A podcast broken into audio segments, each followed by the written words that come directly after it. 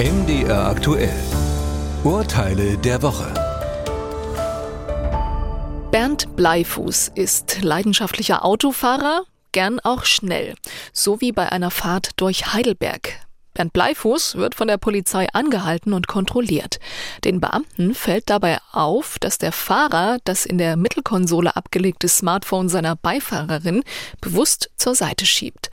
Der Blick in das Handy offenbart die Nutzung einer sogenannten Blitzer-App. Mit dieser kann man sich vor Radar- und Lasergeräten warnen lassen, die die Geschwindigkeit messen theoretisch.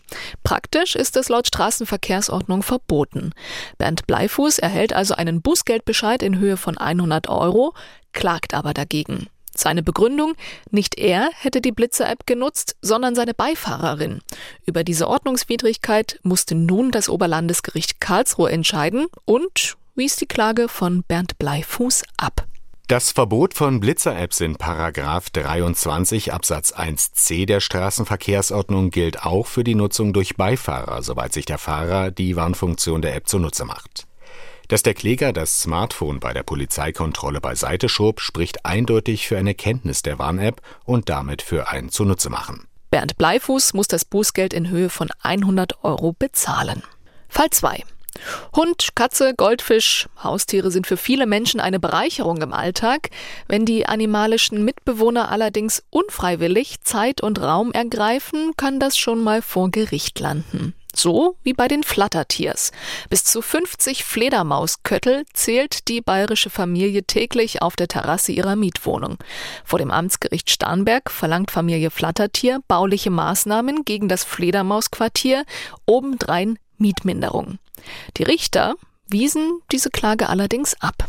Die Begegnung mit landesüblichen Tierarten und damit auch mit ihren Exkrementen sei in einer ländlichen Wohnlage hinzunehmen.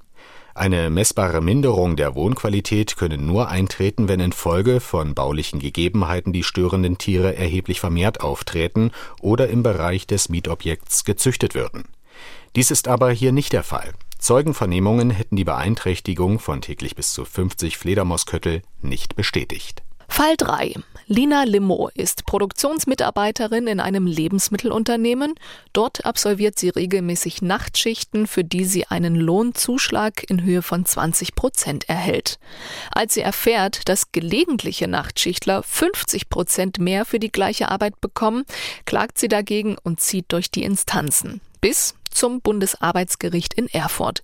Die höchsten deutschen Arbeitsrichter wiesen die Klage von Lina Limo allerdings zurück. Unterschiedlich hohe Zuschläge für Nachtarbeit sind dann möglich, wenn ein sachlicher Grund für die Ungleichbehandlung gegeben ist. Dieser muss aus dem Tarifvertrag erkennbar sein.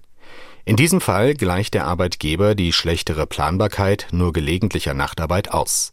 Das liegt rechtlich in seinem Ermessen. Er verstößt nicht gegen das Arbeitszeitgesetz.